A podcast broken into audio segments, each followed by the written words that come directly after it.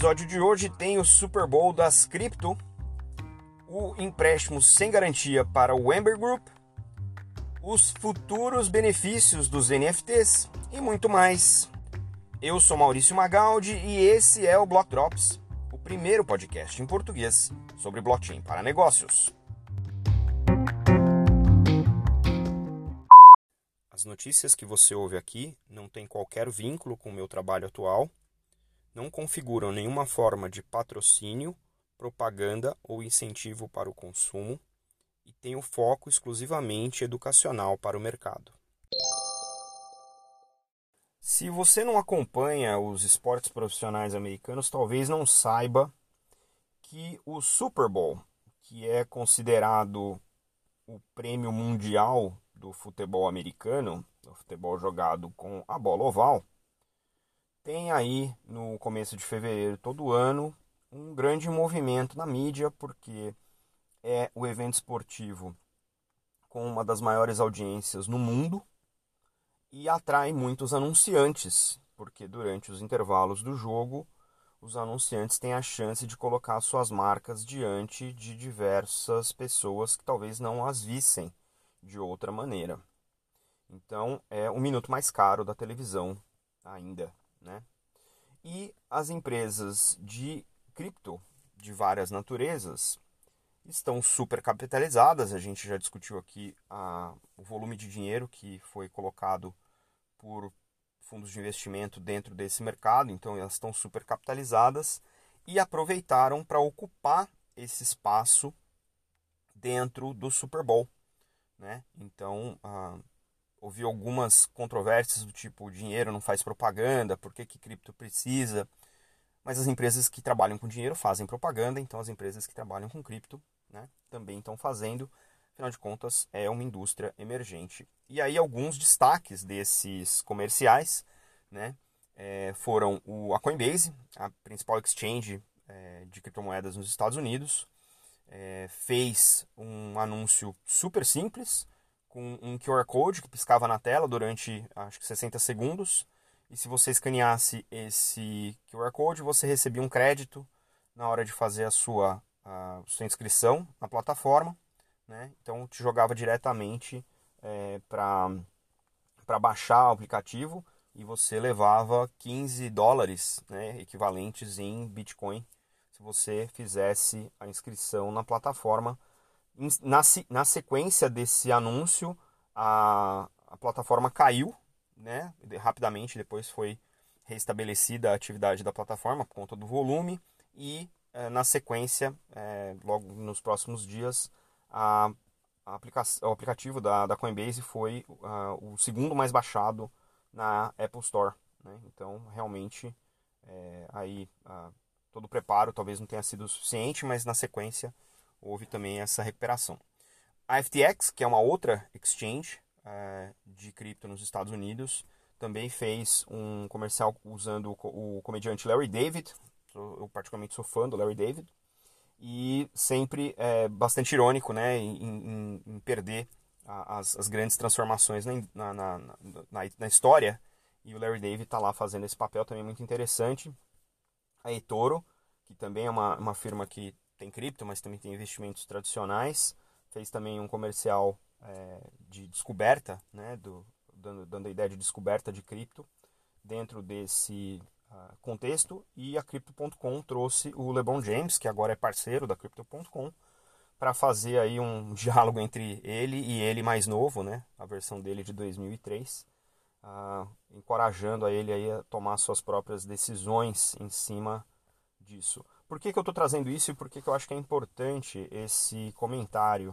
É, essa aqui é a, o sinal de amadurecimento da indústria, né? A indústria é, se colocando adiante do mainstream, né? Da grande mídia e uh, usando as ferramentas que estão disponíveis agora com esse nível de capitalização para atrair essa nova uh, geração de potenciais participantes. Então é importante a gente ficar de olho em como essas empresas vão se posicionar diante da mídia, como essas propagandas vão continuar acontecendo, que tipo de é, comunicação a gente vai ver de cada uma dessas é, plataformas e que mais que vem por aí, né? Essas ainda são empresas consideradas uh, CeFi, né? Centralized Finance, ainda que de cripto.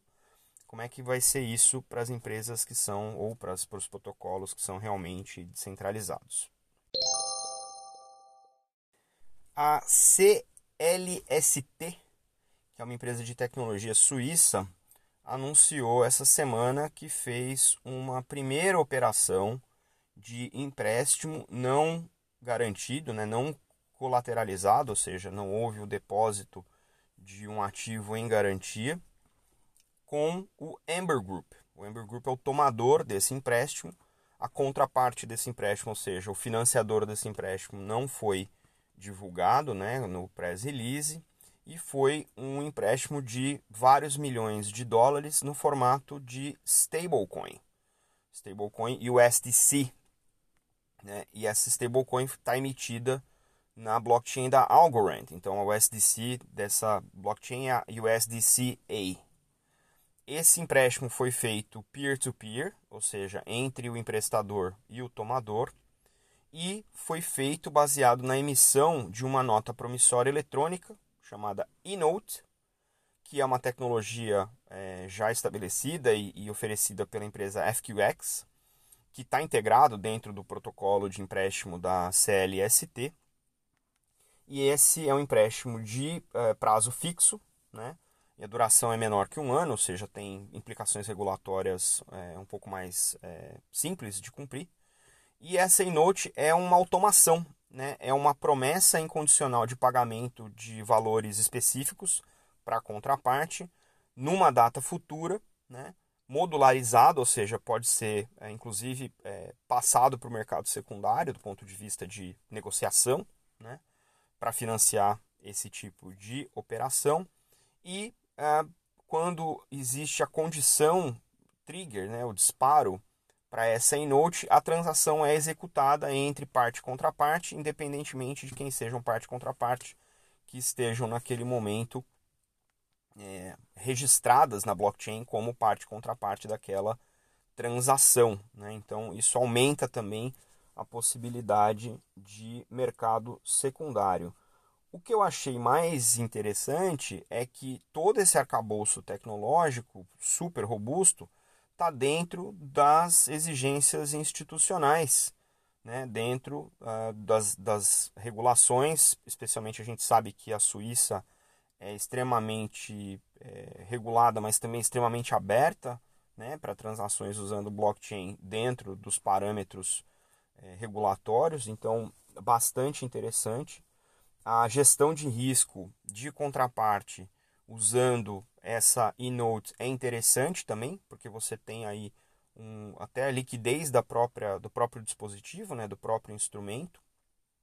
E de acordo com uh, o time que está envolvido aqui, o Michael Guzik, que é o fundador da CLST, é, a falta de infraestrutura de nível enterprise, né, institucional nesse ambiente era um gap e agora esses protocolos estão começando a entrar é, com essa infraestrutura para prover esse tipo de serviço. Segundo ele, aqui abre aspas. Atualmente, o mercado de, é, de dívida de, de curto prazo nos institucionais para stablecoins e cripto uh, tem sido subatendido em função da infraestrutura, né, ou da falta de infraestrutura de larga escala para empréstimos para emprestadores e tomadores, que permitam reduzir o risco de contraparte e até o risco dos protocolos de DeFi. A CLST está entrando de cabeça na visão de conectar todas as instituições entre market makers, tesourarias, fundações, family offices ou fundos de hedging através dessa única uh, avenida de comunicação, fecha aspas. Achei bem poderoso esse tipo de operação e, e fico aqui na torcida para que os mercados institucionais comecem a prestar atenção nisso, porque o custo operacional é muito menor, o risco operacional é muito menor, a quantidade de dados disponíveis para auditoria é muito maior e pode ser feita em tempo real, além de aumentar a liquidez também para quem empresta. No mês passado, quando o Príncipe das Trevas, Ozzy Osbourne, lançou a sua própria coleção de JPEGs em NFT, a CryptoBats, depois de não ter sido aprovado pela sua esposa a compra de um Bored Ape, ele criou a própria coleção. Essa coleção veio com uma funcionalidade interessante, que é um morcego, obviamente CryptoBats, né, os morcegos que fazem referência àquele episódio do Ozzy Osbourne mordendo a cabeça de um morcego num show nos Estados Unidos no começo da década de 80. Esse morcego podia morder outros morcegos e gerar outros tokens, né? Então você tinha uh, essa funcionalidade aqui, entre aspas, né? criando aí é, um, um, uma dinâmica interessante, parecida com o breeding né? do X Infinity, parecida com o breeding do é, CryptoKitties. Então, uh, só que no caso do, do, dos morcegos do Ozzy Osbourne, é você morder um morcego, morder o outro para gerar esse novo token. Essa semana eles anunciaram o lançamento, agora dia 20 de fevereiro, uma funcionalidade que é, vai além. Você conseguir morder o seu morcego, morder outros tipos de NFTs. Olha que interessante. E ao fazer isso, ele gera o chamado Mutant Bat, ou morcego mutante, que tem traços do morcego original, e da vítima. Vai ser possível morder é, Bored Apes, os próprios CryptoBats, CyberConks, SupDucks e Alien Friends, que são NFTs é, do uh, Sutter Systems, que é um estúdio de NFT. O fundador da Sutter Systems, o, o JPEG, nome oportuno, disse que é, não são é, NFTs generativos, ou seja, eles não são, eles não respondem né, a, a, aos, ao, ao, metadado. Eles foram ah, pensados e preparados várias combinações, né, várias artes. Então essas artes estão prontas e de acordo com quem morde e quem é mordido, eles geram NFT com essa arte que já está é, pronta. Né? E segundo ele, é algo que nunca foi feito né, no mundo dos NFTs. É, também existe uma expectativa grande em relação ao tokenomics, né? Se esses NFTs são mais raros do que os seus originais ou a combinação dos seus originais, né? Então eles vão ser também mais apreciados pelos colecionadores de figurinhas em NFT. Achei bem interessante, mas o que eu gostaria de destacar nisso, mais do que esse feature, né, essa funcionalidade, é o potencial dos NFTs no mundo digital de criar o que eu chamo de future perks, ou seja, os benefícios futuros. Uma vez que esse NFT existe e ele está na posse de uma carteira, você pode ter qualquer outro participante do ecossistema, obviamente dada autorizações, criar funcionalidades e benefícios que sejam atrelados a esse NFT ou a coleção desses NFTs ou a combinações de NFTs. E aí a gente passa a ter uma, o potencial de apreciação desse ativo digital ao longo do tempo que talvez a gente não conseguisse fazer sem esse tipo de dispositivo. Né? Então, você ter comprado um NFT do CryptoBats no lançamento te deu uma certa funcionalidade, talvez tenha te dado acesso a um Discord específico do, da coleção para você interagir com outros né, colecionadores tal. É, mas, conforme o tempo está passando, novas funcionalidades vão sendo colocadas ao redor desse ativo, desse NFT. Então, o potencial disso para marcas, para artistas, para até para acesso. Imagina você poder ter acesso internacional a uma academia, por exemplo, ou uma conveniada da sua academia, porque você tem um NFT que te permite entrar na sua academia no Brasil. Então, tem um destravamento de funcionalidade que a gente ainda não consegue prever, por isso que eu estou falando de Future Perks, porque uma vez que o NFT existe, você pode empilhar muitas outras coisas em cima dele e você pode, mesmo não sendo o criador daquele NFT, porque tudo é aberto, tudo é público, você conseguir desenvolver funcionalidades que se beneficiem da existência desse NFT ou de funcionalidades que esse NFT já permite você ter acesso.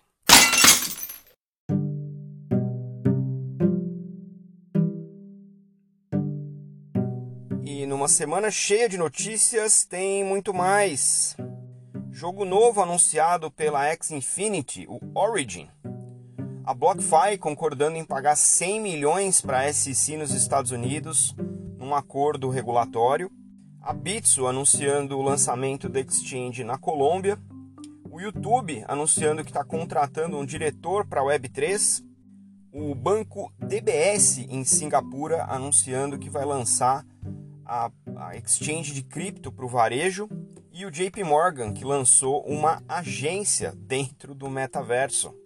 O time de beisebol Atlanta Braves anunciou a criação do seu parque, né, o seu estádio chamado Tourist Park no ambiente digital. O Warren Buffett anunciou um, aumento do investimento no Nubank de 1 bilhão de dólares. A Bolsa de Nova York, a NYSE, anunciou que está registrando é, marcas registradas de NFT, ou seja, vai entrar no mercado de NFTs também.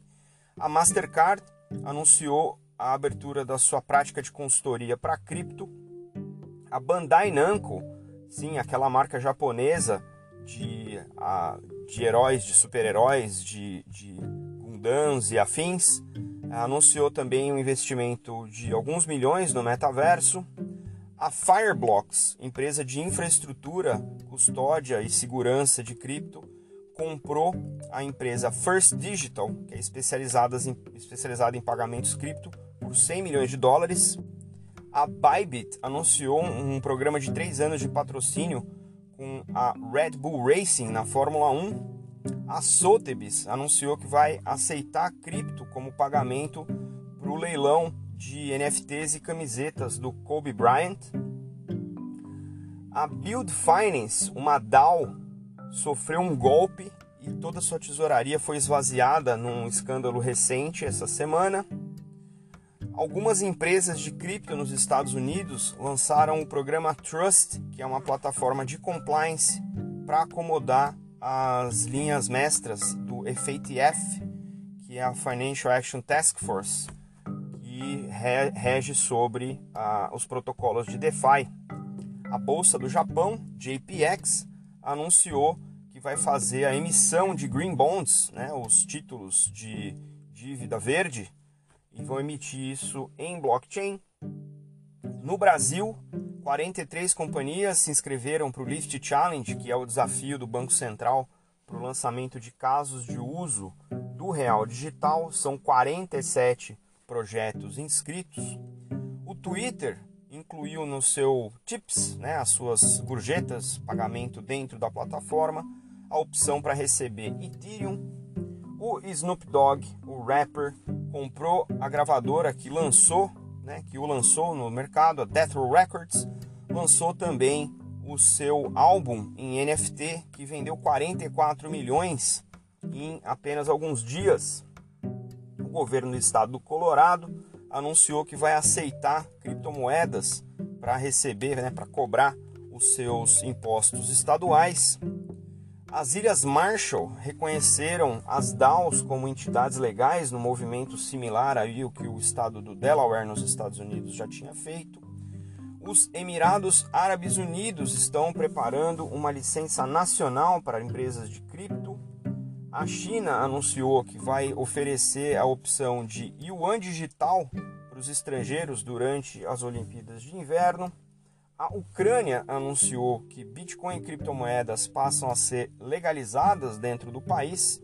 E agora, no final da semana, a gente viu um grande exploit no smart contract do OpenSea que ainda está sendo resolvido.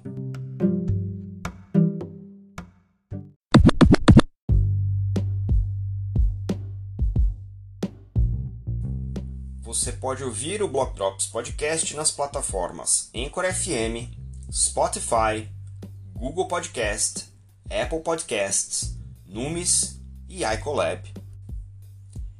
Entre em contato conosco através do Instagram, Block Drops Podcast, no Twitter, Block Drops Pod e por e-mail, blockdropspodcast@gmail.com.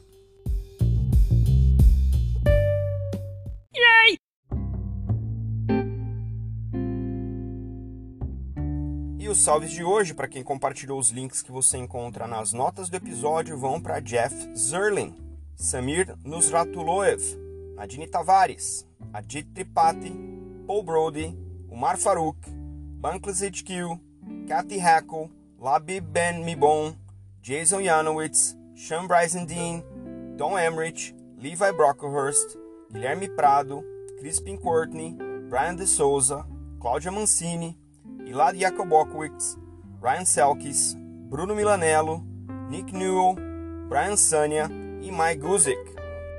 Não se esqueça de deixar a avaliação no seu tocador favorito. A gente fica por aqui. Stay rare, stay weird. Let's fucking go!